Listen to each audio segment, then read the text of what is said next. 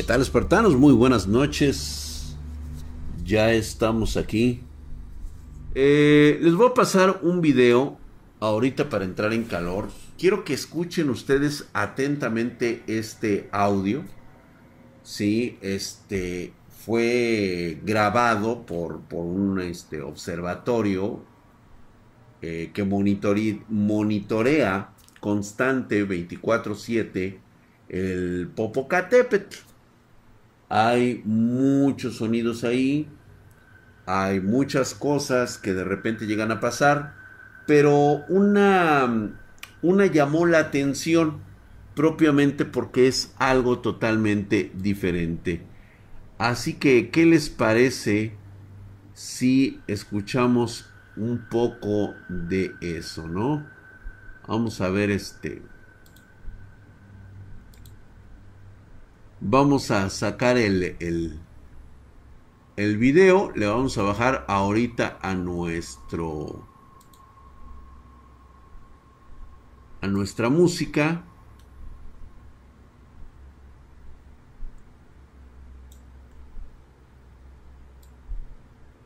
Ahí está el monitoreo. Y posteriormente se escucha lo siguiente. Escuchemos atentamente hasta el final.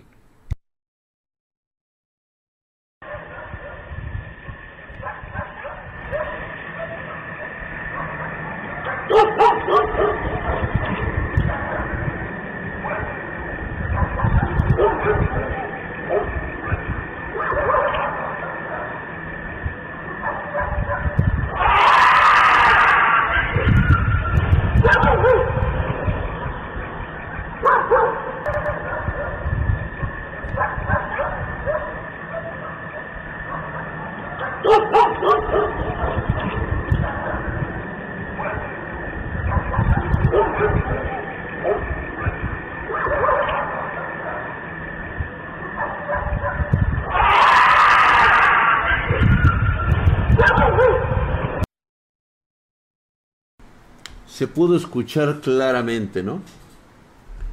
Dice este Uri Uramibas, Unamibas dice, "Buenas noches, Drag.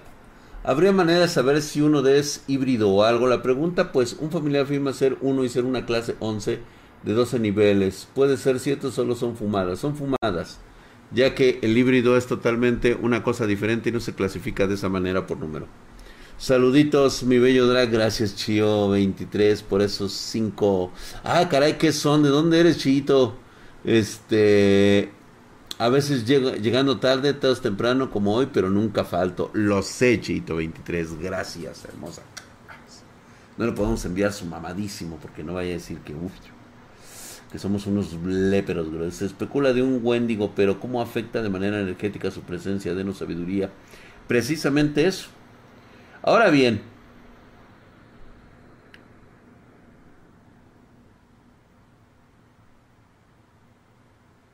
exactamente Flyers, exactamente él habla acerca de que algunos pobladores cercanos y más viejos del Popocatépetl cuentan que las estaciones de más calor se encuentran con reptilianos o desapariciones de mujeres. Es como algo así, es de Perú. Ay, gracias, gracias, chiquito. Gracias, se me puso la piel chinita, yo creo que a todos. Y pues obviamente empezaron una serie de de especulaciones por parte de mucha gente que se empezó incluso a burlar, decir que era cualquier otra cosa menos un fenómeno paranormal, menos una criatura del mundo de la, de la criptozoología, sino que era algo muy conocido de hecho, muchos se la empezaron a jalar explicando de manera tan burda y tan tonta científicamente que era muy posible que se tratara de algún otro animal, no importa que no fuera endémico del Popocatépetl. Ese día, a esa hora de la noche, estuvo ahí un tigre, un león, un leopardo, un este, un lobo, un pinche conejo, reptiliano, o sea, cualquier otra cosa menos una criatura proveniente de la criptozoología. Era cualquier otra cosa. O sea, la idea era negar cualquier otra cosa. Gracias, mi querido Waller TDP, por esos maricoins, mamadísimo. Muchas gracias, mi hermano. Ahí está, Drag. Hoy en la madrugada, 3 o 4 m, mi mamá escuchó que algo o alguien estaba comiendo en el patio. Es normal. No, no creo que sí, no creo que sea. Y vamos a escuchar cómo la más referida es que estaban diciendo que era un gato montés, o sea, un lince. Entonces, nos dimos a la tarea y ustedes díganme si se escucha igual un lince.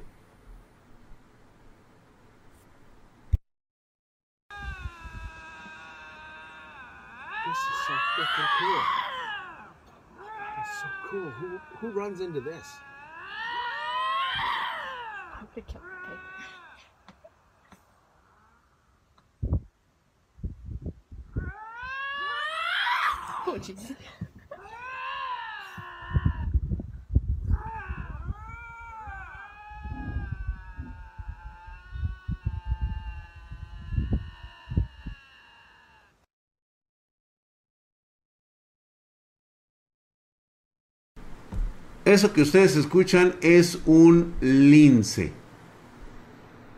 Tal cual son linces.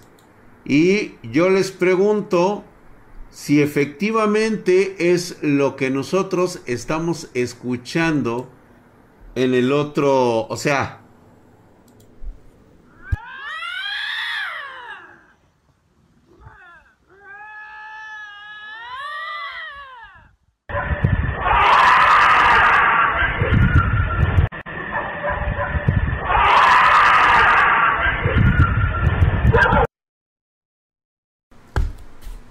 ¿Era un lince o no?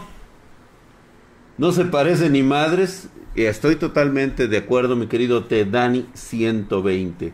Suena un poquito gracioso el lince, es que suena, da miedo directamente. Pues sí, pues es un gato montés. El gato tiene el tono más bajo y es más ronco, exactamente. Eso no suena muy como una persona o algo así. Ni a putazo se parece el sonido. Estoy totalmente de acuerdo con ustedes.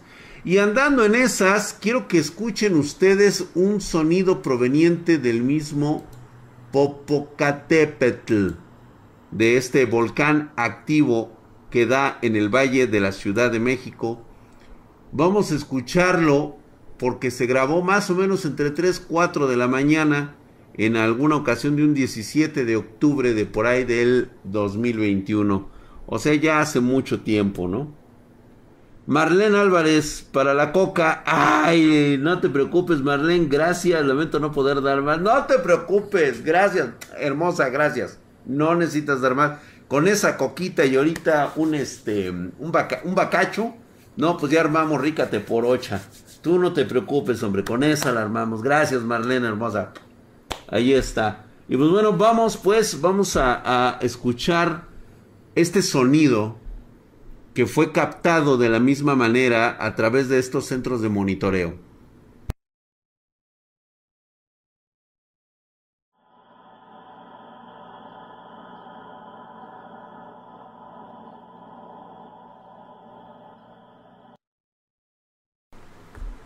Bien. Cuando escuché esto segundo definitivamente queda muy enlazado con el primero. Todos aquellos que me han seguido desde hace mucho tiempo recordarán cuando sacamos el video que sacó Dross del ruso que se quedó en el bosque y que estuvo arriba de un árbol toda la noche. ¿Se acuerdan ustedes de los sonidos que en un momento determinado daban ahí? Marianita Mejía, hoy, hey tío Drac, ya me voy a dormir con el doctor Tenme y con el doctor Yamanoy, con el hombre del sombrero amarillo, con Kimba, el león blanco y con Astro Boy y con Kirby y con Meta Knight. Marianita Mejía, hermosa, muy buenas noches, que descanses preciosa, ya a dormir, es la hora de dormir. Ve y duerme con todos esos seres que te protegen esta noche. Hasta luego Marianita, cuídate mucho. ¿Se acuerdan ustedes de eso? Sí se parecen a los ruidos de ese video. Ok. ¿Quieren saber lo que son, lo que yo he escuchado en mi experiencia personal? Lo que estamos escuchando no son lamentos propiamente de espíritus. Estamos escuchando al mismísimo Wendigo que ha absorbido la esencia, la vida de personas que han sido malas. Y que pues obviamente los recuerdos, la vida pasada de estas personas ahora atormentadas por esta energía del Wendigo, ahora habita en esta parte energética. Y los sonidos, sus voces, sus cantos, todo, pues es una especie como de mimic. Es una mimitación por parte de esta energía espiritual muy poderosa.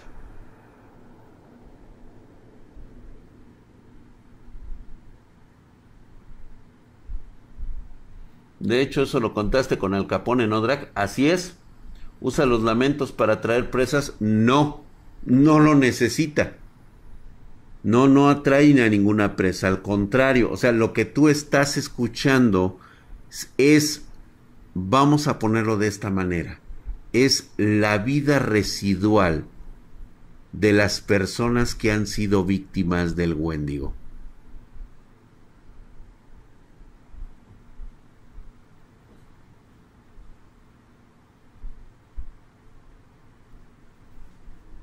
Se entiende, ¿no? Blackwood seguramente lo hace. Sí, Blackwood, eso es muy particular. Sin embargo, quiero decirte que todavía hay zonas en el planeta que son vastas extensiones de bosque, de selva. Es prácticamente eh, imposible que lo puedas rastrear entre tanta densidad. Yo que conozco gran parte del territorio nacional y conozco lo que son sus terrenos, sus tierras, sus lugares, es muy difícil que este que puedas localizar algo entre tanta extensión de bosques.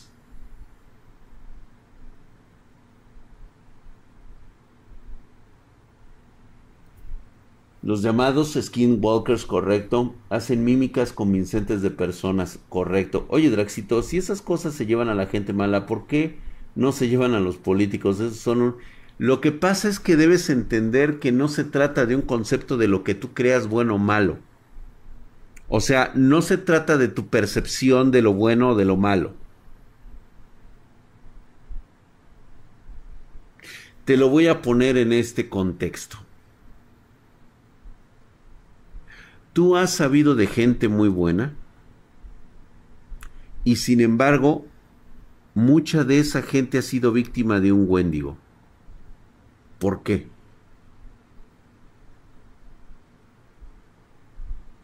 Es precisamente eso.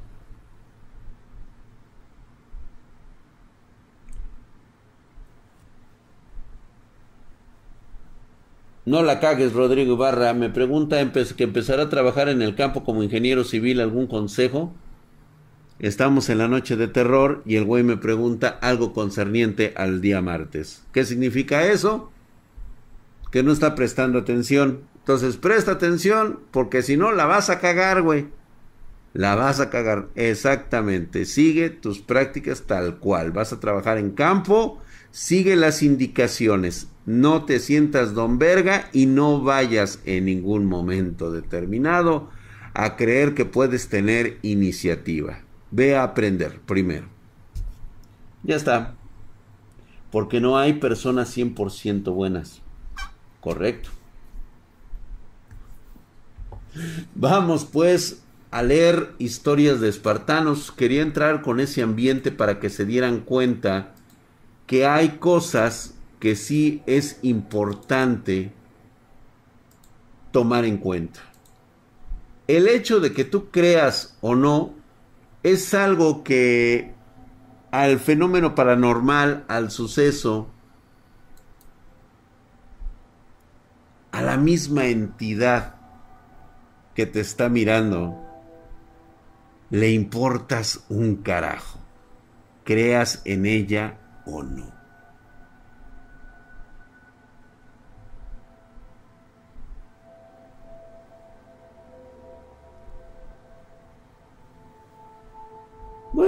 Exactamente, Periquito Sabrosón, así suele pasar.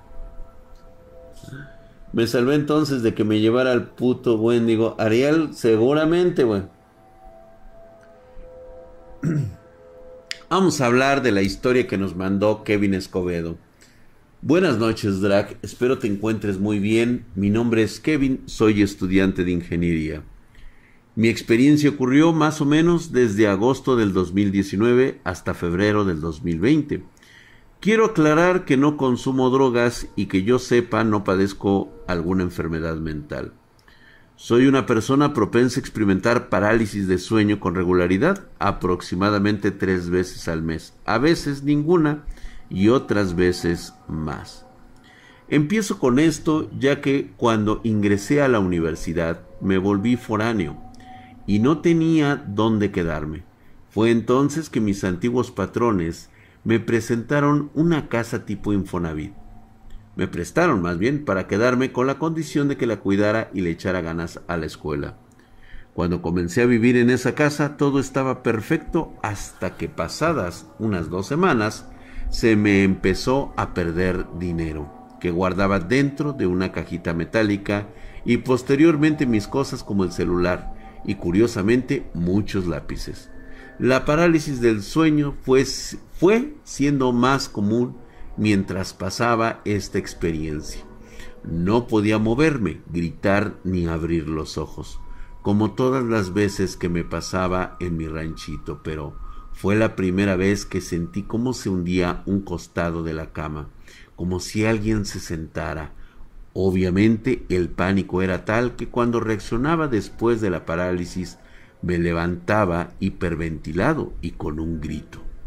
Seguro mis vecinos me odiaban por eso.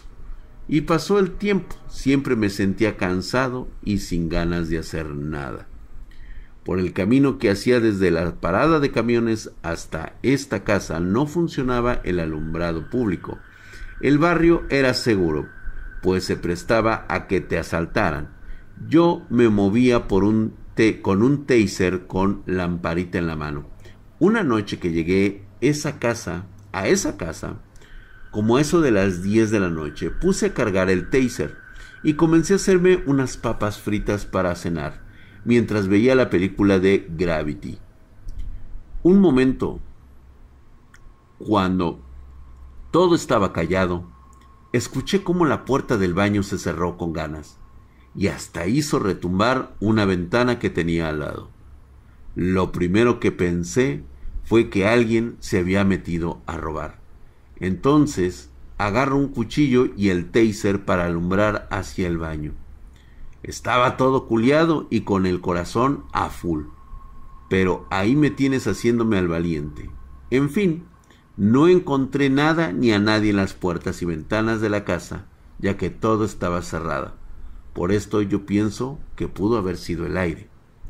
Esa noche dormí intranquilo, con el taser en la mano y la luz del celular prendida. Así de culo soy. En la madrugada me desperté y vi que mi celular estaba en la barra de la cocina.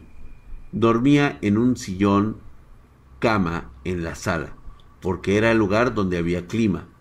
Cuando me estaba volviendo el sueño, en esas veces que te le quedas viendo la oscuridad de la pared, entré dormido y despierto, comienzo a darle forma a lo que era una sombra en la oscuridad, que se miraba como un señor alto. Después de eso ya no recuerdo nada solo que me desperté y seguí mis semanas como siempre, hasta que llegó la pandemia y me dejaron de prestar la casa. Durante todo ese tiempo sufrí muy seguidamente la parálisis y me escondían mis cosas, pero lo del portazo y la sombra solo me ocurrió una vez.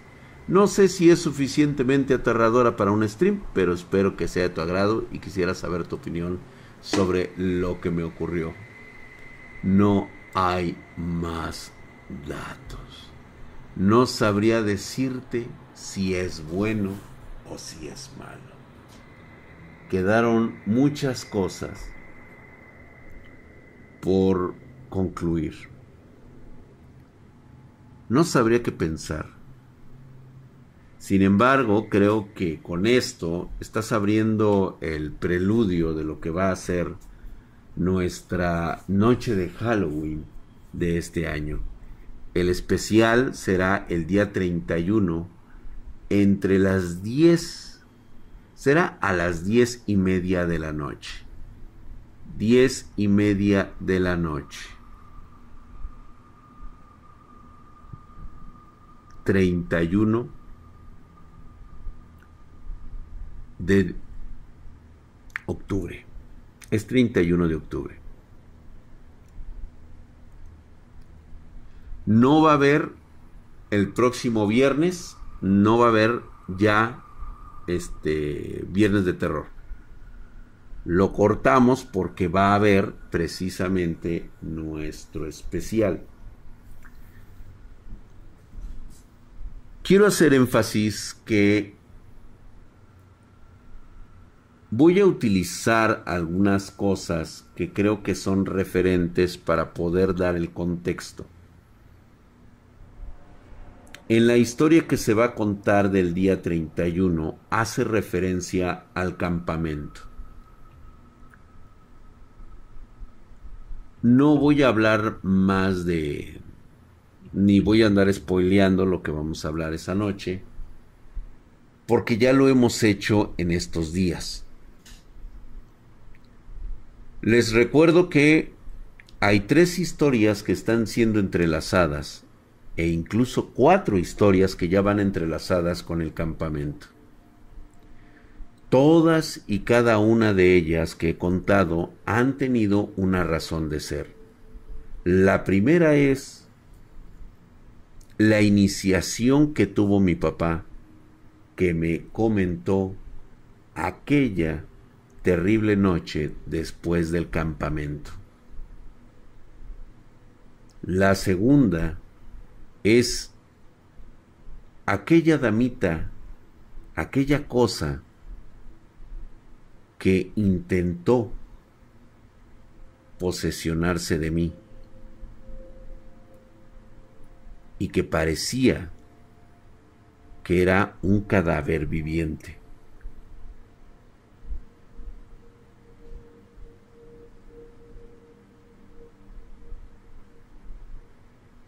La siguiente es precisamente cuando hablamos del tío Joshua o José. Este ser que no debería tener esa clase de poder arcano por ser hombre. Y sin embargo, estaba maldito. Por último, el de hace ocho días, este pariente que no recuerdo quién sería, el individuo de la piel azul, de los ojos blancos y de las cuencas color negro. ¿Se acuerdan ustedes? Este individuo que por alguna extraña razón tenía secuestrada la energía o el alma de una hija de la abuela matriarca de la familia. Todas estas historias tienen algo en común. Les voy a hablar un poco de Jaime.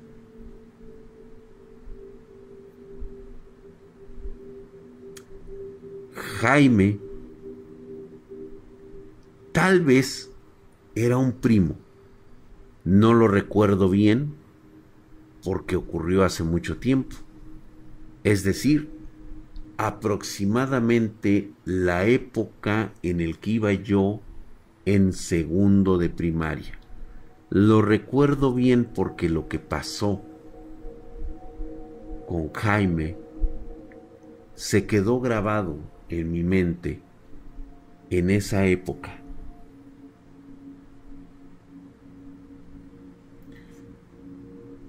Pero mientras vamos con Yuriko. Yuriko me escribe como siempre y me dice, Olis Drag bebé, por favor lee esta historia por completo. Te había mandado un correo anterior con otra cuenta, pero creo que no lo leíste. Pero este tiene mejor redacción y cosas nuevas. Espero que me ayude a ayudarme a comprender esto. Yuriko nos escribe. Antes de todo, gracias Víctor Rafael por esos 10 pesitos. Gracias. Antes de todo, quisiera decirte lo mamadote que estás. ¡Ay! Soy fan desde finales del 2019 y casi nunca me pierdo tus streams. A mi corta edad de 16 años me has ayudado bastante con tus consejos. Por cierto, soy el Armenta 88. Ese güey que de repente escribe mamadas en el Twitch. Ok, ya quedó entendido que eres tú. Pues primero empezaré con una, una anécdota que me pasó en el 2018. No recuerdo bien, tengo fuertes sospechas de que tengo un poquito de sangre wicca. Al principio creía que todo era parte de mi padre, ya que todos están guapos y güeros por parte de mi, de mi padre. Pero como dices que es por parte de la madre, no lo creí posible. Pero recordé que mi abuela materna, bisabuela y tatarabuela eran güeras y guapas en su juventud. Y pues con este pequeño contexto, ahí te va la historia, que de estarme acordando ya me puso medio nervioso. No con miedo, sino nervioso, y siento que este preciso instante que te lo estoy escribiendo, siento como si estuviera siendo observado, y siento como se acelera un poquito mi corazón y como si sintiera que se me hunde, como si se me clavara algo. Qué raro. Me acaba de pasar esto solo con pensar en la historia que iba a escribir y lo estoy escribiendo en medio de la noche y con música de miedo tenebrosa y melancólica de piano. Tal vez solo es la sugestión. Todo empezó aquella noche del 2018 en uno de mis años favoritos. Estaba lluvioso y apenas me estaba recuperando de una gripe o no sé lo que era. Solo recuerdo que me puse muy malo, pero con otro poquito más de contexto, en ese tiempo tenía una cama con una posición distinta. También mi TV estaba justo enfrente. Esto para estar más cómodo. Lo raro aquí es que de las tres parálisis de sueño que he tenido, que no creo que haya sido parálisis del sueño, sino más bien auténticas situaciones paranormales he sido con la cama en ese lado del cuarto. Y en las noches, cuando mis ojos se adaptan a la luz del ambiente, volteo a ver la antigua posición donde estaba la cama, donde aún tengo un sillón y estoy escribiendo esto. Noto que se mira más oscuro de lo normal. Y pues regresando a la historia, aún estaba cansado por lo de mi enfermedad me dispuse a dormir y soñé cosas raras. Primero que estaba saliendo de mi escuela con un amigo, que no tiene mucha relevancia en mi vida, ni es amigo, es más un conocido. Y pues se hacía noche. Miraba el carro de mi padre y como era de noche fui a casa de mi abuela materna, ya que solo tengo esa y en el camino sentía algo que andaba mal. Escuchaba voces, susurros y sentía que estaba siendo perseguido y empecé a correr en chinga. Sentía tanto miedo que creí que iba a morir o algo así. Muy real en el, el sentimiento y pues alcancé a llegar con mi abuela. Me metí y sentía una ligera sensación de calma, pero no recuerdo casi nada con detalle.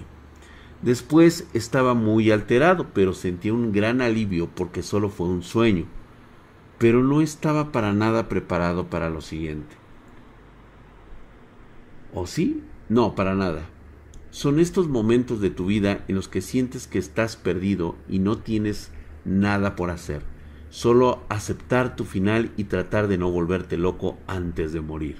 O rezar para que el de arriba venga a ayudarte a una cosa así. Pero creo que estoy siendo un poquito exagerado. Si me espanté culero, pero no fue nada traumático.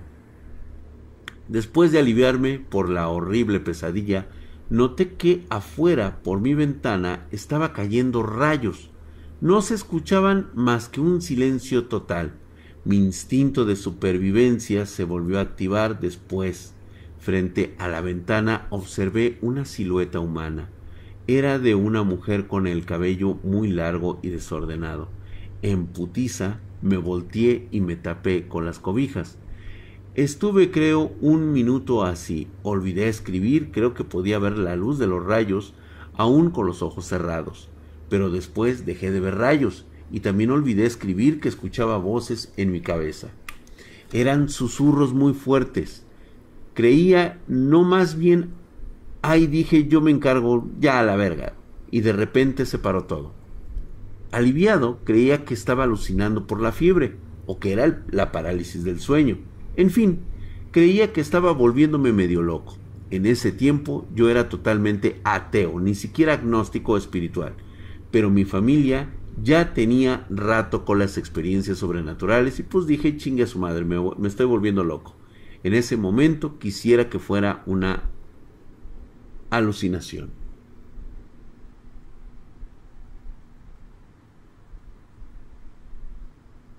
¿Pero qué estás diciendo? hubieses dicho. De repente sentí que una de mis cobijas la estaban jalando hacia abajo, hacia en piso. Estaba muy asustado, pero después de unos segundos que parecían eternos, todo volvió a la normalidad. Estuve despierto como media hora tratando de asimilar qué había pasado. Tuve la valentía de encarar esa cosa. Solo me levanté en chinga de mi cama, prendí la luz como era de esperarse en ese tipo de historias estereotípicas, no había nada. Tuve un gran alivio. Ahora sí creía que todo había sido una alucinación o un sueño. Ay, si hubiera acabado la película. Por lo que he notado, este tipo de historias casi siempre son así. Casi siempre me puse a ver la televisión, ya aburrido y sin sueño. Empecé a cambiar de canal, nada nuevo, me puse a ver las noticias. Hoy no recuerdo bien, pero creo que eran las 4 de la mañana. Todo bien, después de un rato, mi de ese momento, como quisiera que acabara. Ay, ya no recuerdo todo. En la parte inferior derecha vi una pequeña mancha negra. Parecía un fallo de la televisión eso creí yo, carajo.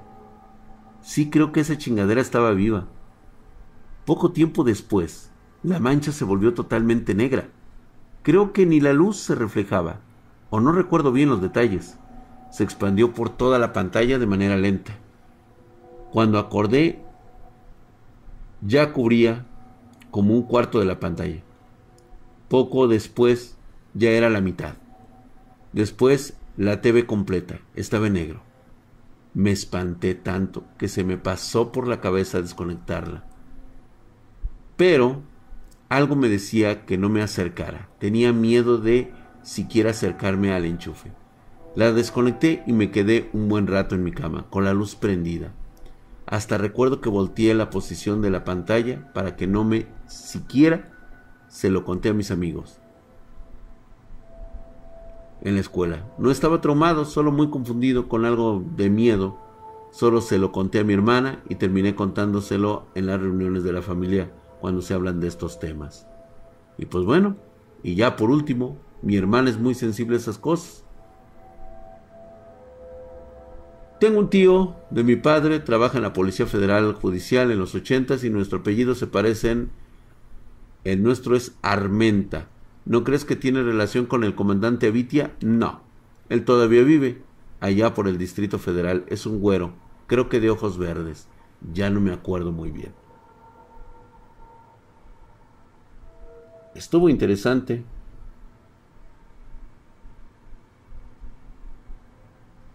No, no, se entendió muy bien. Creo que le echó mucha crema a sus tacos este Yuriko y no hizo bien la redacción, pero logré entender lo que él quiso explicar.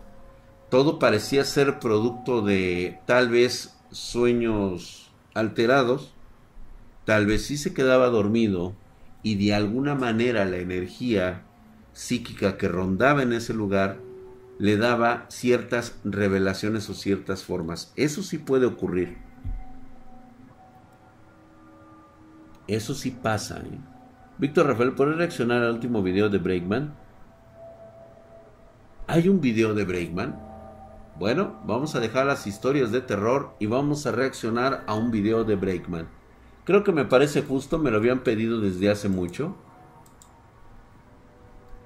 Vamos al canal de Breakman. Espero que valga la, la pena.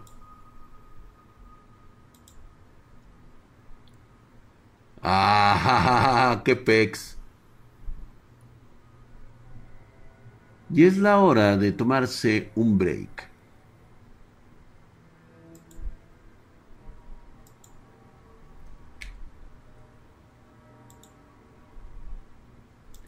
Breakman, aquí está. Los dos crecimos alguna vez. Los dos crecimos alguna vez. A ver, el último video, las extrañas luces invasoras del 2021. ¿Es ese? Tres videos paranormales que no podrás creer.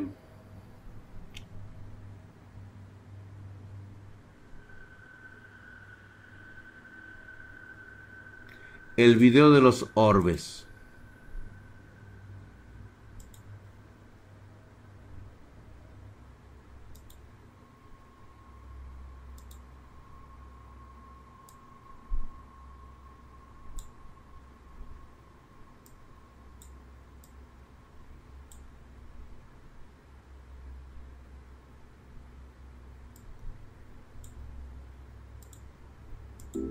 Son cientos los emails que cada día llegan a mi correo. Uno nunca sabe qué tipo de registro se reproducirá al hacer doble clic en él. Siempre son distintos. Siempre hay cosas nuevas. Sin embargo, lo que prácticamente nunca ocurre es que un mismo fenómeno sea enviado por distintas personas y desde distintas partes del mundo. Pongo atención a estas cosas porque no es normal. No es normal que un mismo fenómeno idéntico JC United. se esté repitiendo con esta frecuencia. Muchas gracias. Si te suscribiste, no te vi, mi hermano. Hijo de su putísima madre, mamadísimo. Gracias. JC United, por esa Sí, suscripción. se siguen repitiendo con cada vez más frecuencia. Es por esto que en mi rol de investigador de estas materias se me hace imposible no dedicarle un video completo a este fenómeno y así poder llegar a la conclusión de qué es lo que está pasando. en Miss este Burger. 2021. Fue Miss Burger. ¿Cuál Gracias, Rex Pine. estas luces? Miss Burger. Más madre, mamadísima, como Acompáñame por esta siempre. investigación porque soy Breakman. Ahí está para ti. Ya es hora de tomarse un break. Mejor hazte Hoy un drag. presentamos las extrañas luces invasoras del 2021.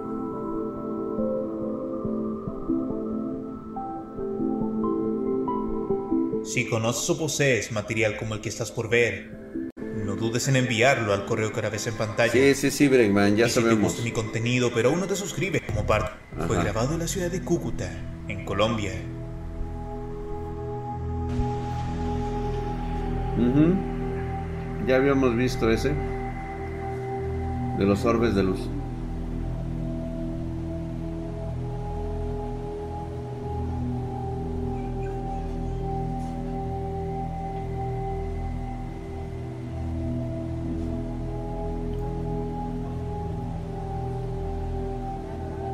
¿Sí?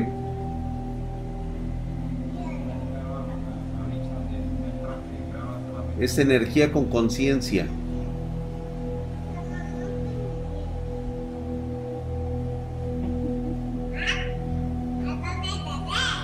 Son recuerdos fragmentados que tienen vida propia. Lo que estás Este viendo es la energía ocurrió en residual. una fábrica de zapatos en la bodega durante horas donde supuestamente no debería haber nadie. Lo que llamó la atención en aquella oportunidad es que no se trataba ni de un reflejo, ni de luz, ni de un orbe de suciedad, puesto que estos orbes son borrosos y no poseen aquel haz de luz hacia abajo. Fíjate cómo pareciera estar escaneando el lugar. Ujú.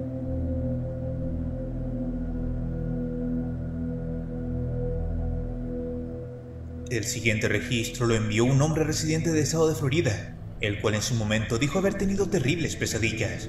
Pesadillas no como cualquiera. El sujeto aseguraba soñar que se levantaba y que era llevado a un lugar el cual él no Rex conocía. Pine le regaló una suscripción de primer nivel a Miss. Burger. Ah, con razón, es su primera suscripción de regalo en el canal. Gracias, mi querido Rex Pine. mañana siguiente. Mamadísimo, muchas gracias, mi hermano. Ahí estás, güey. Recordaba los sueños. Herculeo y Mamadesco. Gracias, mi querido Rex Pine. Tan adoloridos Para Miss que Burger. de hecho no rendía bien en su trabajo real. Tuvo que pedir licencias médicas debido al agotamiento mental y muscular. Aquellos sueños se repitieron tantas veces que quiso revisar las cámaras de seguridad simplemente por mera curiosidad. El resultado fue esta grabación. Esa es una energía humana. De un ser humano. Es una energía inocua, es una energía simple que contiene los recuerdos que con- eh, fragmentados, no sabe quién es, no sabe dónde está, simplemente es algo que puede llegarles a pasar a ustedes, chicos. Cuando llegue su momento, tal vez sea tan No rápido ignorar el hecho que no se han dado cuenta que ya, similar. ya murieron, pero no recuerdan quiénes son, de al menos qué hacían, qué eran. Una luz que se mueve como si estuviese en búsqueda de algo. En esta oportunidad, podemos incluso ver la Si luz apagar se su suscribió con y Prime elevarse hasta por atravesar el 16 techo. meses, hijo de su putísima madre, mamadísimo. Muchas gracias, Desde que exactamente. inicié mi canal en YouTube, Solamente que los Tom Tom son de producto a de una de todos los tipos. Y créeme que durante de una energía años, totalmente negativa 2016, jamás con una con una. Y que más con una energía residual de un ser humano. hayan llegado durante el año 2021. Es gente Es atormentada. suficiente para despertar todo tipo de alertas, ¿no crees? Sobre todo cuando se asocia a sueños que tienen repercusiones en Por la vida supuesto real. que sí. El siguiente metraje es nuevo. Fue subido por el canal John T. Catch y captado por una cámara Ring infra. Igual.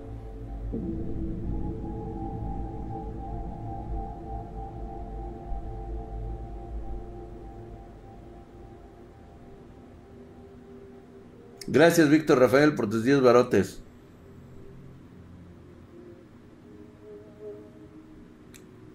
Estos orbes normalmente te tocan y lo que haces es tener ese tipo de sueños como si fueran de otras personas, como si no se tratara de ti. Es la energía residual de lo que queda de otras personas. Como podrás ver, no es una energía caótica, no es una energía este residual perversa.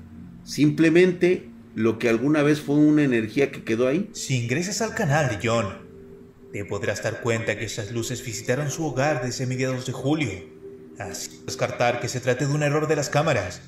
Si lograron encenderse y captar esto, es porque de alguna forma estas luces sí tienen masa.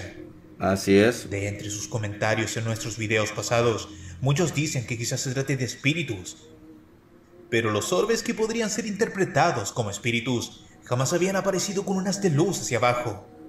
Además, su No. movimiento jamás se nota inteligente como estos. No, Breakman, ahí estás equivocado. Lo que pasa es de que antes no teníamos la tecnología para poder percibir un mundo, un universo diferente.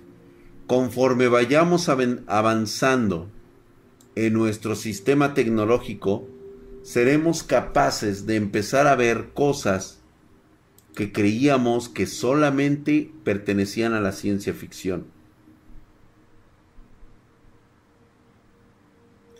De nada te sirve, de nada en lo absoluto, te va a servir que seas una persona ignorante en este aspecto, que creas que la ciencia actual tiene todas las respuestas.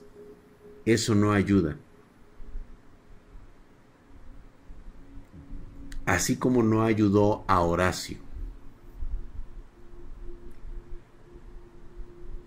Bueno, tenía que decir de alguna manera su nombre. Me acordé simplemente. Creo que Horacio en algún momento fue un primo mío. No estoy muy seguro de eso.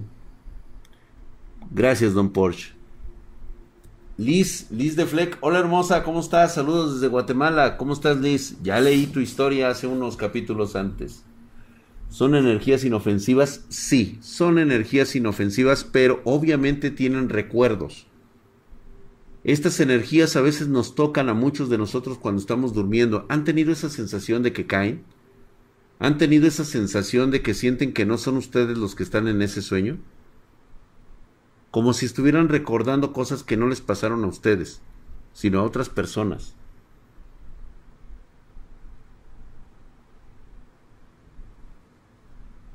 Se me chispoteó el nombre de, de, de, de esta persona, porque recuerdo muchas cosas y de repente se me va el avión. Pero bueno,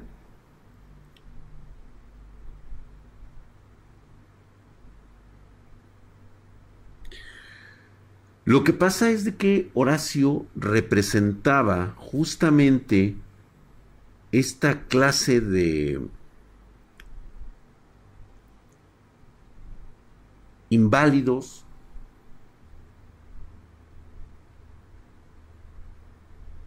gente especial entre los Wiccas.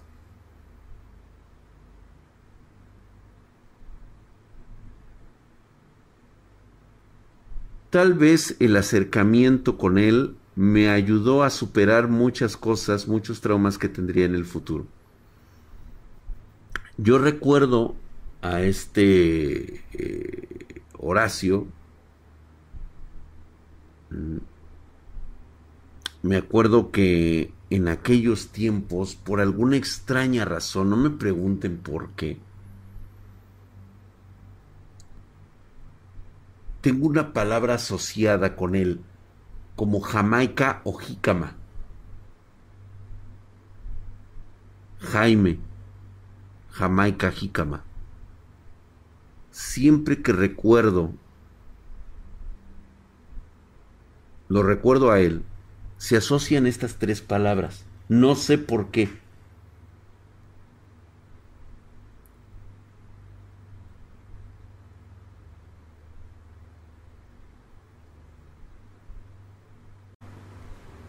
Ahorita te explico 87.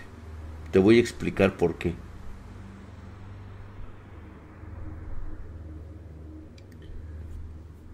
Entonces, lo que ocurría con él era su aspecto físico. Nunca lo veías fuera de la casa.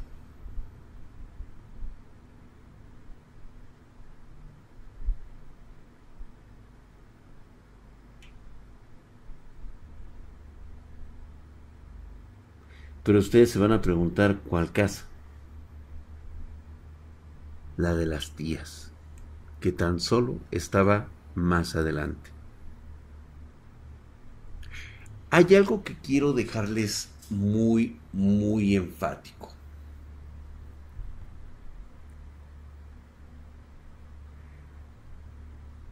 El sitio donde estaban reunidas estas casas ustedes me van a decir que eran del barrio, del mero barrio. No.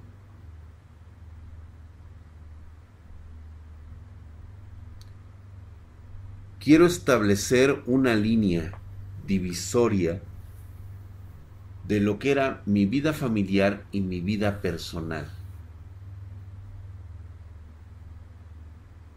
les voy a dar una pequeña clave de dónde pudiera ser este lugar. Nos partía una avenida grande con un camellón en medio. De aquel entonces.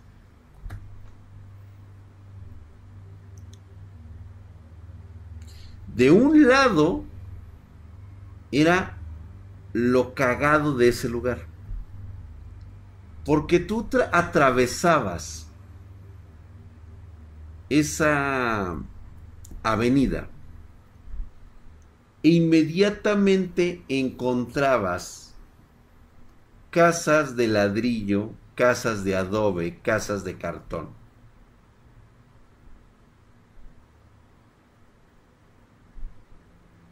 Ese era el barrio que yo cruzaba todos los días para ir a la escuela. Cuando pasabas la otra avenida, era totalmente diferente.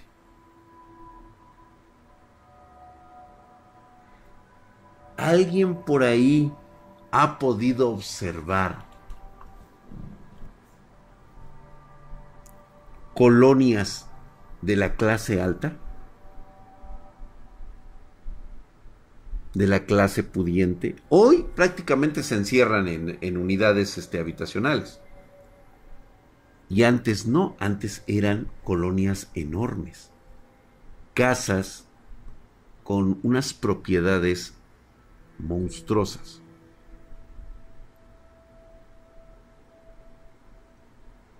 Prácticamente vivíamos en una muralla. El hecho de que yo viviera en la casa matriarcal no significaba que nosotros tuviéramos dinero. Ese era lo aberrante del castigo.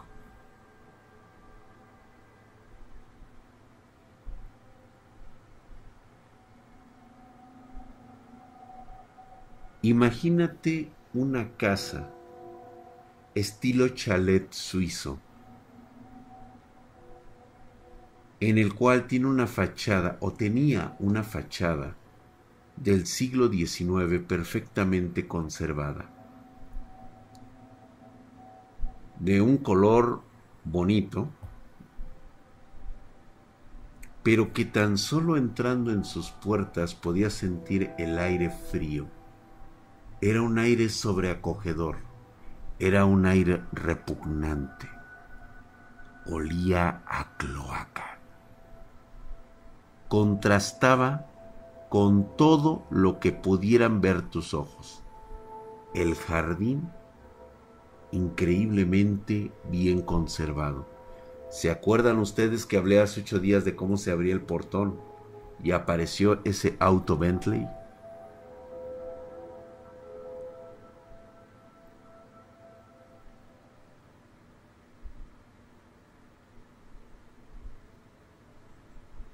Imagínense ustedes la opulencia de la abuela.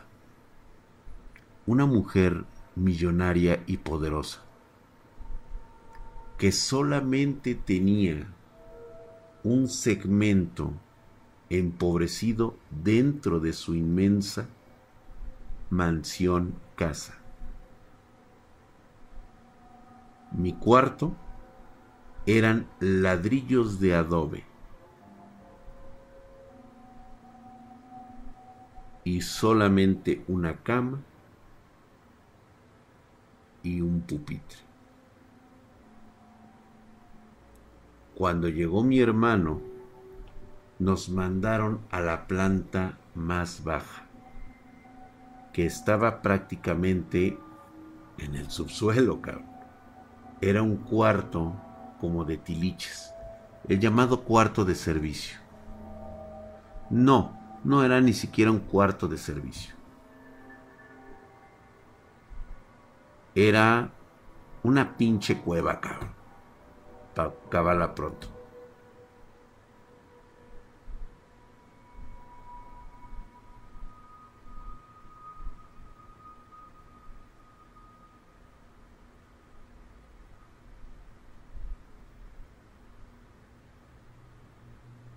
Literal me mandaron al hoyo. Así es. Así de contrastante era la opulencia. Sin embargo, vivíamos de ese lado, en ese lugar, junto con las tías. Eran casas impresionantes. Eran casas con unos terrenos increíblemente enormes. Bueno, todavía lo son. Bueno, la casa de las tías ya no Pero la que resta, la de la abuela, es así.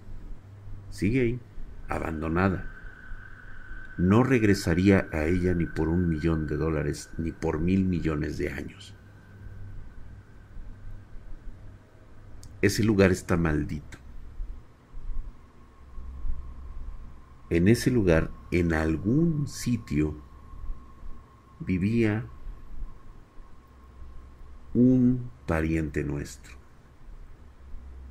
Horacio. A mí no me pareciera que Horacio estuviera deforme. Simplemente de ver la gama estrafalárica que era nuestra familia, imaginaba a Horacio con la forma de un sapo. Así era Horacio. Parecía un sapo. Su cara color negra, negra mate. Su mirada con unos ojos azules, claros, muy claros. Y parecía que no hablaba Horacio. Y por alguna extraña razón, cada que lo recuerdo, me viene a la mente palabras como Jamaica, jícama,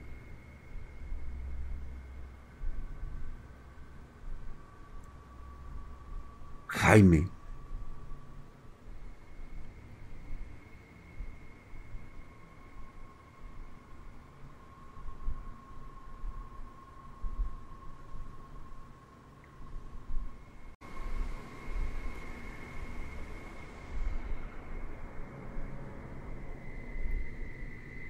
Lo que tenía Horacio era que nunca lo vi asistir a la escuela. Y de hecho, si alguna vez, fíjate qué extraño era, una casa tan grande, una propiedad tan grande, pero aún así familiar, pues es lógico que te encuentres con todos, ¿no? En alguna ocasión, por lo menos, no sé, tres veces a la semana, una vez al día. Horacio era rara vez que lo podía ver cruzaba el enorme patio. ¿Se acuerdan ustedes del tío que les hablé? Sí, aquel que, que vivía en una especie de covacha putrefacta de madera que una vez que llegué de la secundaria estaba abierta esa puerta. Lo vi sin la camisa con el torso desnudo y atrás en su espalda parecía que tenía orejas y bocas abriendo y cerrándose en su espalda. Horacio tenía mi edad, era correcto.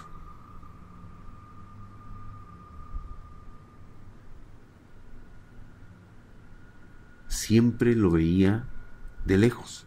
Yo lo saludaba. Hola Horacio. Y él tímidamente siempre me levantaba la mano. Cuando yo hablaba con mi madre, con mis padres, acerca de Horacio, siempre decían que no era bueno que yo hablara con él o que me juntara con él, ya que pertenecía a una este una prima, una prima de mi mamá que ya había fallecido, supuestamente y que se lo dejaron encargado a la abuela.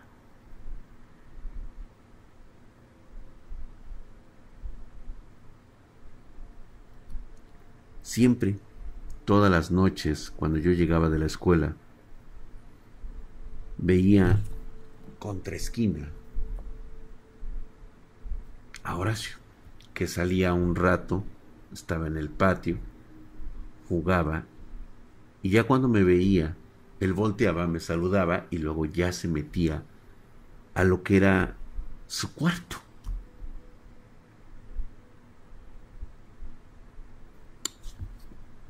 De la puerta de la casa hacia el mundo exterior Era yo el niño más feliz y libre del mundo. Vivía intensamente lo que me correspondía. De esa puerta hacia adentro, mis padres procuraban siempre tener el ambiente más sano que pudiera llegar a tener unos hijos. Independientemente del concepto familiar que se tenía ahí, era una carga durísima.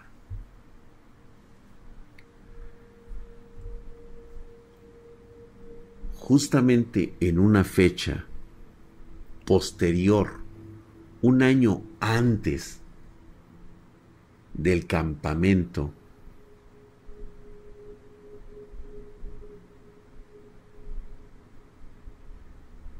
Recuerdo muy bien que fueron a tocar mi puerta de mi cuarto.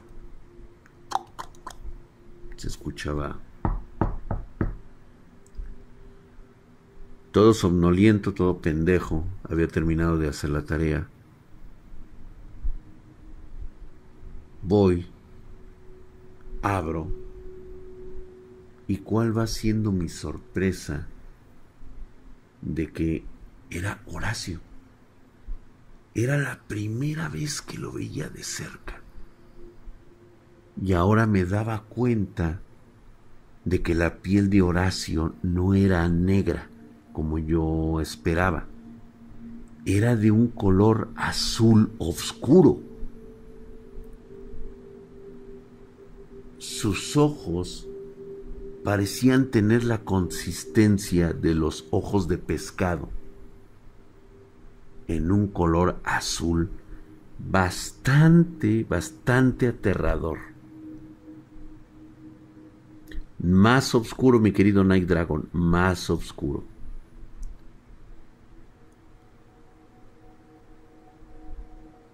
Y le digo, ¿qué pasa, Horacio? Este, pásate. Y él hablaba algo así y me dijo, no, Drac. Casi digo mi nombre verdadero.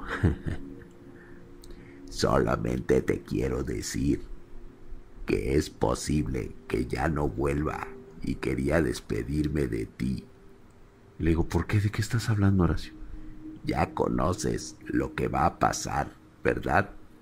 No, nada más sé que hay un ritual de iniciación. Y me dice, no te preocupes.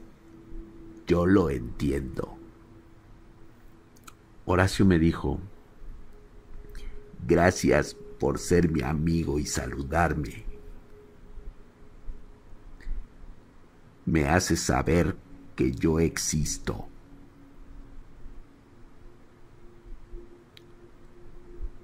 Cuando me extiende su mano,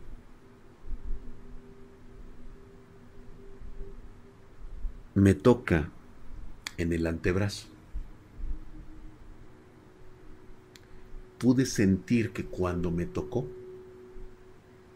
sentí pequeños piquetes en la yema de sus dedos. Es decir, me tocó así y podía sentir como piquetes. Tal vez haya sido mi imaginación y lo recuerdo como algo muy vago. Recuerdo ese sonido de su voz como como muy mecánico. Pero cuando retiró sus yemas de los dedos, porque me había tocado y había sentido que algo me picaba, me di cuenta que en lo que eran sus yemas de los dedos parecían digo, a lo mejor estoy yo alucinando, no lo recuerdo bien pero sí recuerdo que tenía como pequeñas ventosas en forma de boca que abrían y cerraban y tenían dientecitos que me estaban como mordisqueando cuando me tocó.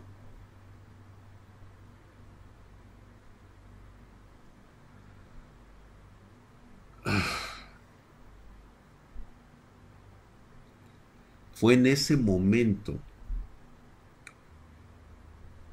que después de ese piquete, mi mente empezó así como... Me sentía como mareado, como borracho. Y en ese momento alcancé a ver lo que había alrededor de Horacio.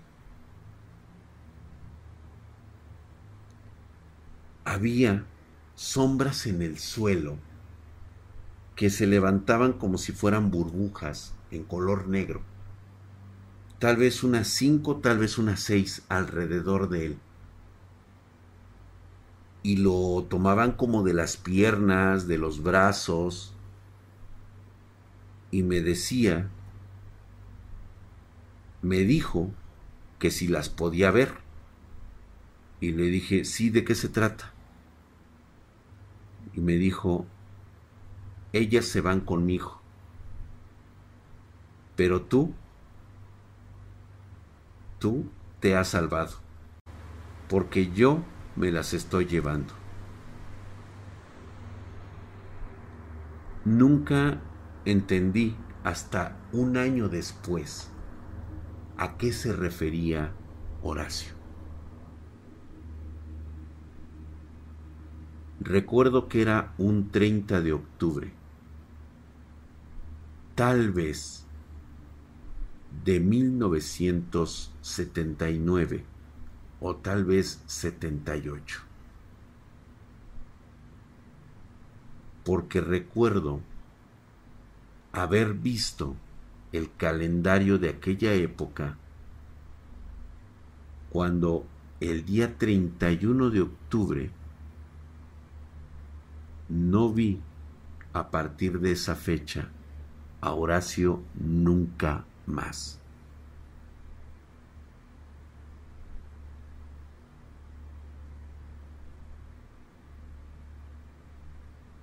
me quedó muy grabado la imagen dantesca de Horacio con su color azul fuerte en su rostro, sus ojos como, como, como pescado, y esas manchas negras que parecían su sombra y que salieran y emanaban de ese lugar.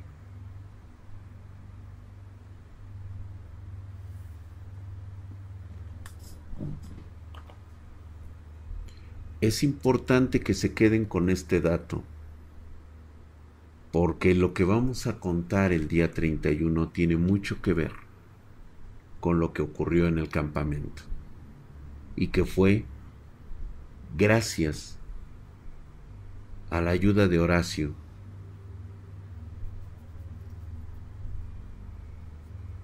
que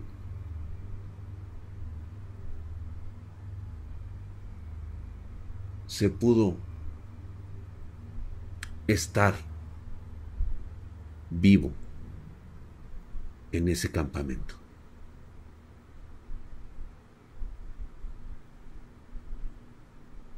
Exactamente, Alexis Hernández. Justo el 31 de este año tendremos una luna llena azul. Es correcto. Y es precisamente por eso que les cuento el campamento este año. ¿Qué significa cuando hay una luna azul? ¿Qué ocurre en ese lugar de los campamentos?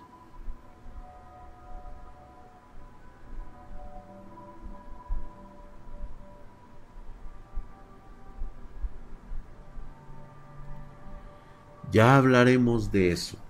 Ya hablaremos de eso el día 31. ¿Qué fue lo que realmente pasó e hizo Horacio por mí? Nunca lo traté mal. Por eso es bueno que nunca seamos desagradecidos o que nos fijemos en la apariencia de la gente. Tal vez podamos recibir una bendición de esas personas que menospreciamos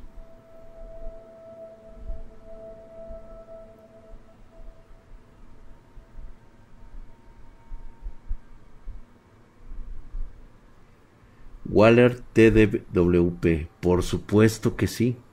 El día 31 en algún lugar de Europa, de Asia, de Oceanía y de América, se llevará a cabo un Walpurgis diferente, concerniente a la celebración de una luna azul que ocurre de vez en cuando.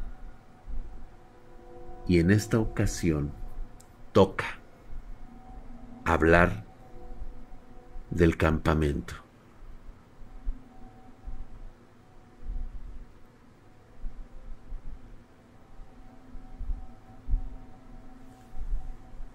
Cuando me pregunta y me dice número 87 por qué trata de ver algo paranormal y no lo logra, es simple. Es simple 87.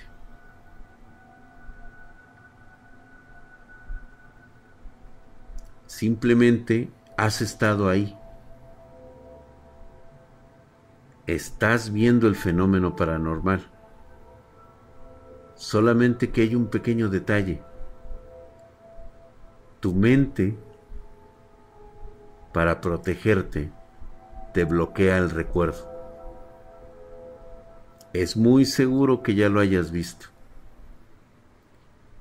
Y probablemente el día que descubras cómo desbloquearlo, tal vez ese día puedes perder hasta la razón. Sobre advertencia, no hay engaño.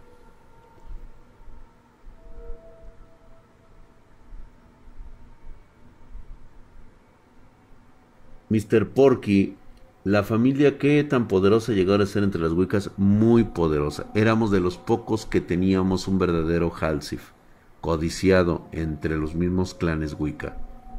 Afortunadamente, la más poderosa de la generación de las Wiccas que nació en mi familia era mi madre, y ella se encargó de acabar con el clan.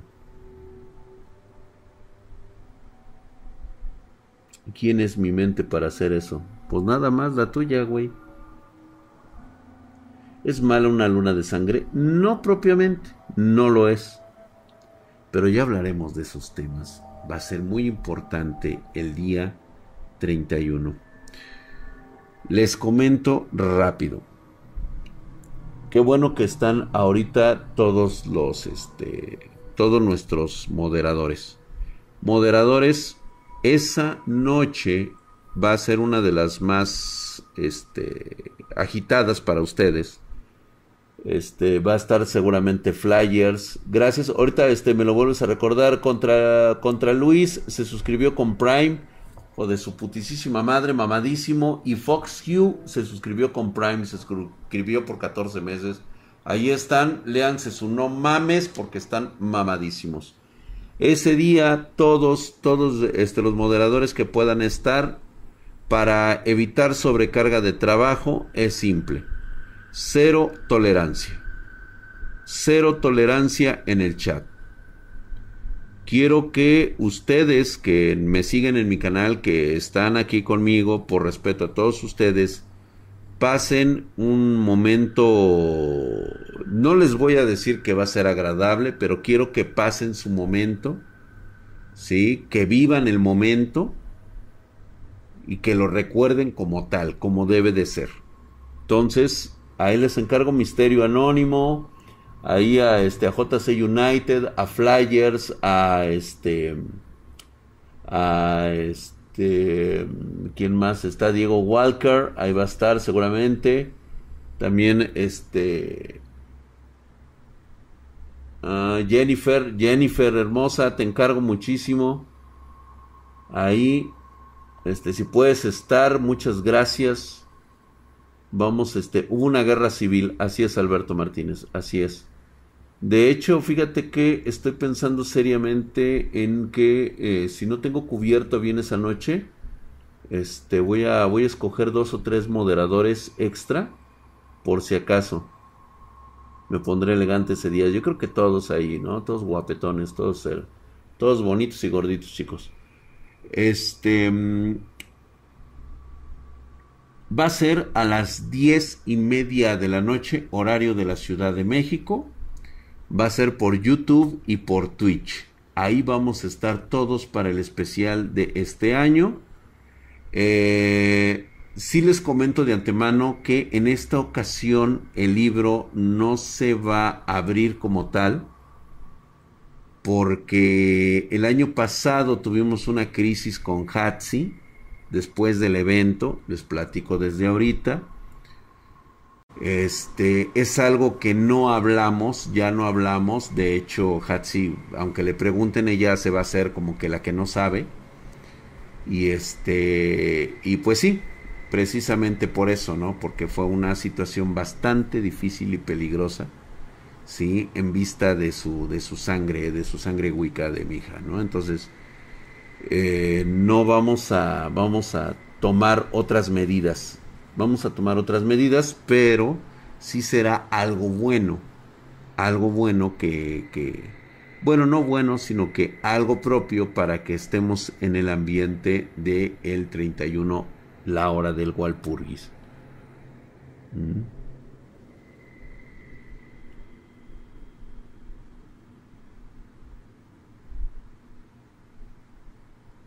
Correcto, Night Dragon.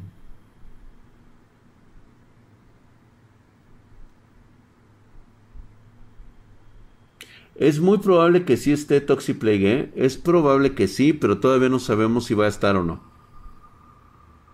10, 10 pm. Pues sí, entre 10, 10 y media, ese día estaremos anunciando cómo van todos los preparativos, ¿no?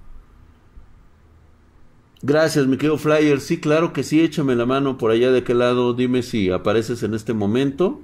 Si estás ahí de una vez, ahorita te doy el poder absoluto por si acaso. Pero yo creo que, mira, Jennifer Guzmán, van a estar Jennifer Guzmán, Misterio Anónimo y Última Fuerza. Y acá de este lado necesito que me apoyes con JC United. Y estoy viendo, va a estar Diego Walker. Ese día va a ser el único día en que Diego Walker pues va a poder aplicar la, la poderosa para que este para que estemos bien, para que todos estemos ahí. ¿Mm?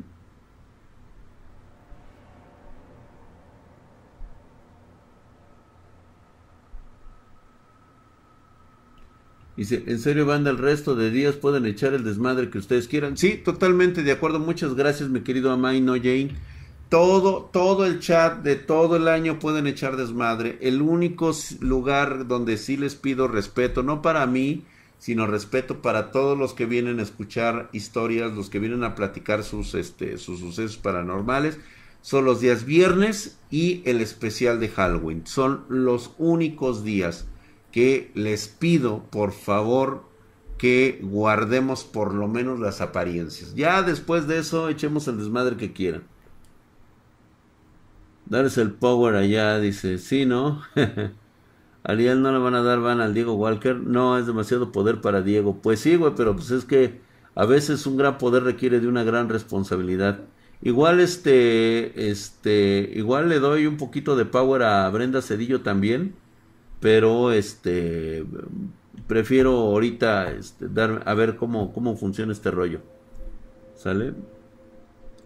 Como Coster a chingar indios. Drag. Si tu tía se te hubiera encontrado un Wendigo hubiera podido sobrevivir por su poder, claro. No, de hecho, precisamente es un, es un choque que todo mundo quisiera ver. Digo, ver para en el sentido de que te quedes como imbécil, saber que eres una pequeña mota de polvo entre tanto, entre, e, entre tanta diferencia. ¿Sí? O sea, estamos hablando de superhumanos, de que existen, existen, y la diferencia entre un humano normal y personas que tienen el conocimiento y han dominado la, las energías, la ciencia como tal, es como ver a un hombre de Neandertal con una antorcha y estar parado frente a una Kalashnikov o a un tanque o incluso contra un avión de, combate. O sea, estamos hablando de miles de millones de años de adelanto tecnológico o de conocimiento. Eso es lo que ocurre. Eso es a lo que llega en este momento. Y muchos de ustedes se preguntan, ¿Por qué no ayudan en el conocimiento de la ciencia y de la modernidad? Porque no es su trabajo, no es su función, y como toda naturaleza surgida de una desgracia, no tendrían por qué ayudarnos. Que obtengan beneficios, claro que los obtienen, y no son beneficios para todos, solamente para ellas mismas y sus esbirros. Así es.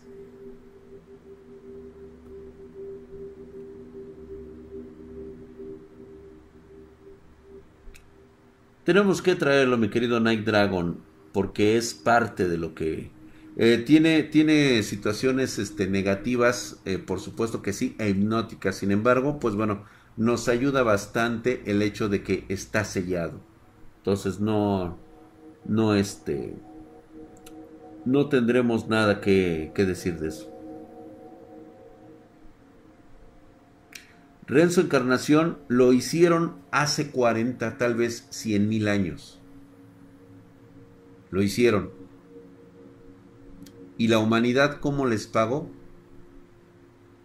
Relegándolas en su papel principal de salvadoras de la humanidad. El principio masculino venció al femenino. Dios era diosa, siempre fue mujer No lo digo yo. La arqueología actual, que es callada por el Vaticano, por todos los grandes líderes religiosos, ocultan esa, esa verdad. Dios en un principio era diosa. Pero como no podían dejar que mujeres obtuvieran el poder, eran demasiado peligrosas e iniciaron las llamadas cacerías de brujas. Tan solo lean el poder que llegaban a tener alguna de estas mujeres, incluso ya dentro de la historia. Ya no hablemos de la prehistoria, hablemos de la historia en sí. Algunas quisieron volver a integrarse a la humanidad y fueron despellejadas, fueron asesinadas por cazadores de brujas. ¿Por qué habrían de juntarse otra vez con nosotros?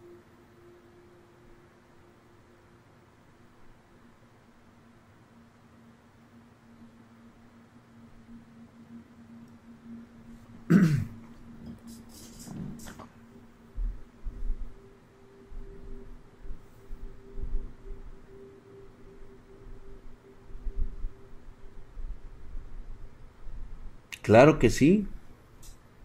Los alfiles y carboneros, todos ellos descendientes de brujas e yiyis, pertenecientes a razas distintas que se fueron combinando a lo largo de cien mil años de estancia del hombre. Formaron sus propios clanes y también tuvieron acceso a increíble conocimiento.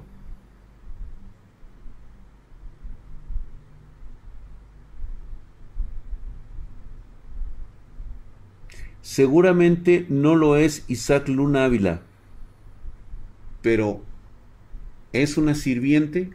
Es muy seguro que lo sea. Exactamente, Cristian Uret. Personas como él son precisamente discapacitados.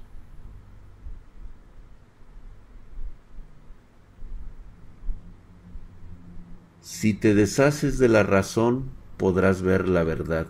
87. ¿Estás pendejo? ¿Qué te pasa? ¿Tanto es tu deseo? ¿De verdad?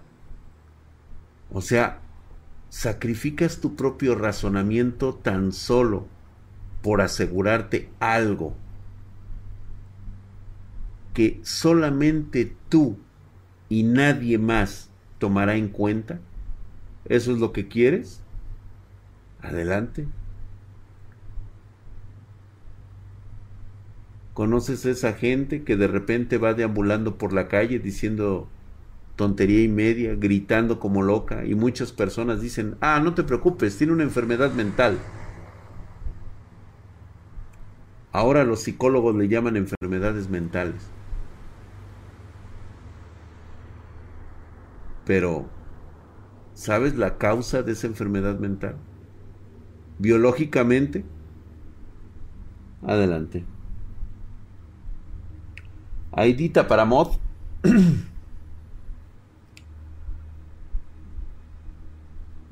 Mm, digo, también no sería mala idea, ¿eh?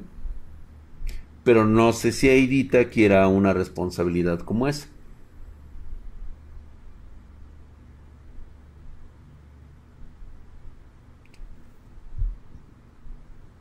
Sí. Mr. Porky, las mentadas mitocondrias, por supuesto que sí. Por eso estamos hablando de estos discapacitados. Así es. Son alteraciones, son mutaciones propias de la sangre Wicca.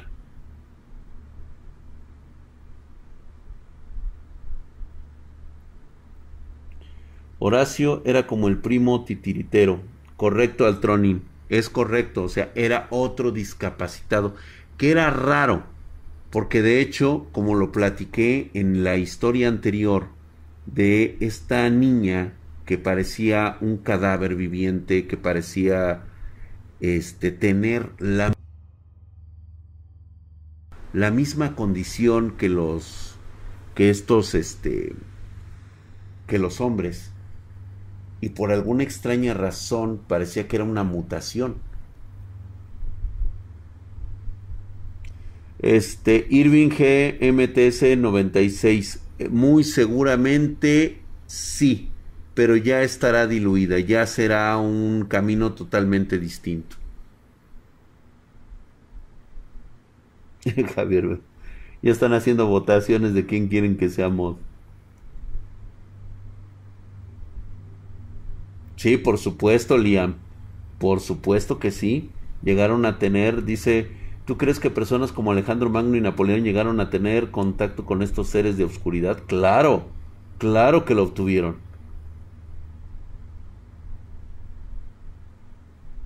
Se acabo de comprar la nueva MacBook, MacBook para gamers.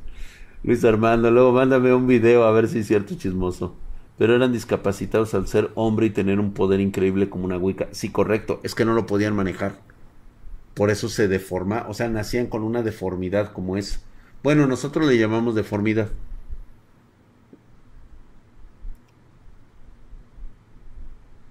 No, Renzo Escarnación, encarnación, no es posible eso que tú pides. Él dice que sí, que entonces no es posible la concordia entre humanos y Wiccas. No. Tan mal estuvo hace miles de años que muchas Wiccas que estuvieron en ese periodo, aún el día de hoy, lo recuerdan bien y se lo han hecho saber a las nuevas generaciones de Wiccas. Así es, Paps. Drag, las exploraciones urbanas, ¿qué opinas? ¿Son buenas? Hasta el momento, nada que temer.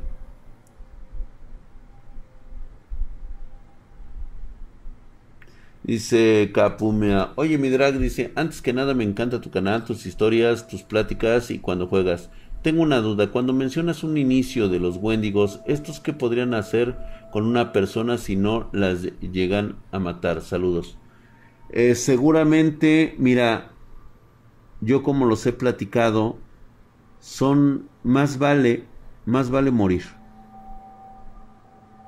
Son personas que quedan con un tormento en sus almas, en su cerebro.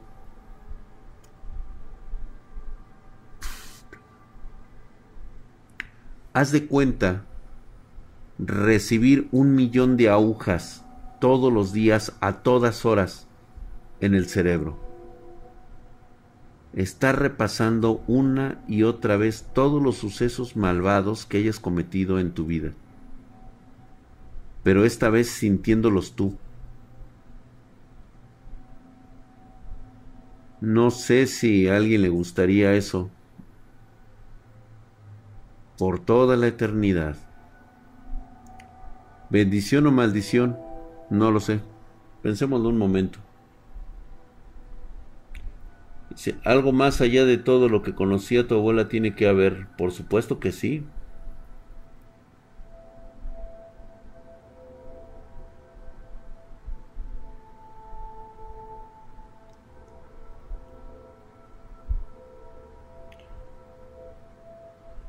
Amaine yo, Yane.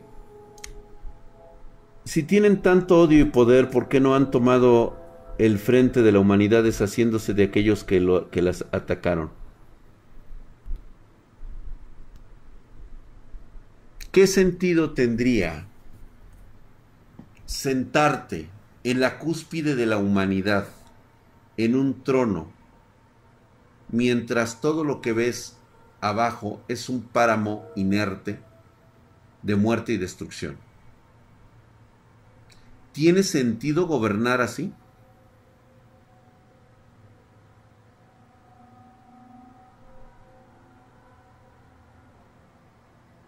Para mí tiene más relevancia ver sufrir a tu ganado,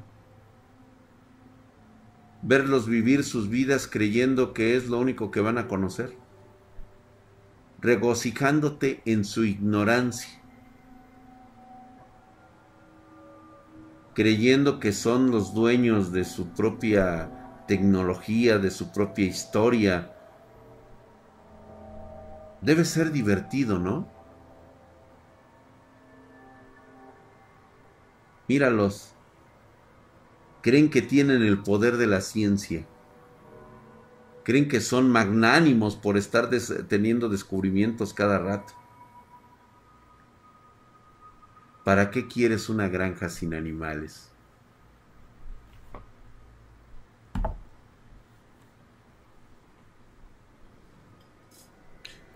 Después lo platicamos, mi querido Corbol 616. Por supuesto que vamos a platicar de esos infiernos de los pactos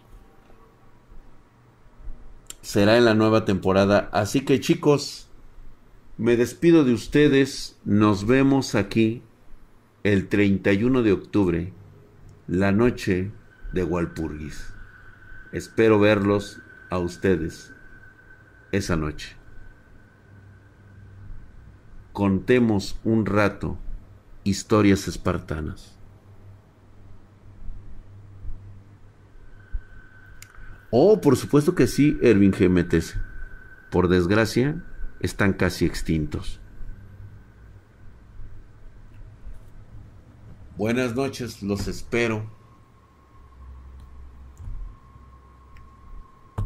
El día de mañana, 5.30 pm, horario de la Ciudad de México, va a estar el doctor Adust, va a estar Rodogonio con nosotros hablando de videojuegos va a ser mañana exclusivamente hablando de videojuegos. Así que los espero el día de mañana. Descansen. Chicos, pasen ustedes muy buenas noches. Recuerden que el hecho de que ustedes vivan en centros urbanos no significa que están a salvo, ¿eh? Es una sensación totalmente vana y falsa. Si crees que no has vivido un fenómeno paranormal, estás equivocado. El 95% de la humanidad ha experimentado un fenómeno que no puede explicar. ¿Por qué no te da miedo? Porque tal vez no prestaste atención, no te diste cuenta, pero ahí estuvo. Y por más que intentes buscar 87, no lo vas a conseguir de esa manera. Porque el que busca, encuentra. Y cuando lo encuentres, rogarás a todos los dioses no haberlo hecho nunca. Buenas noches.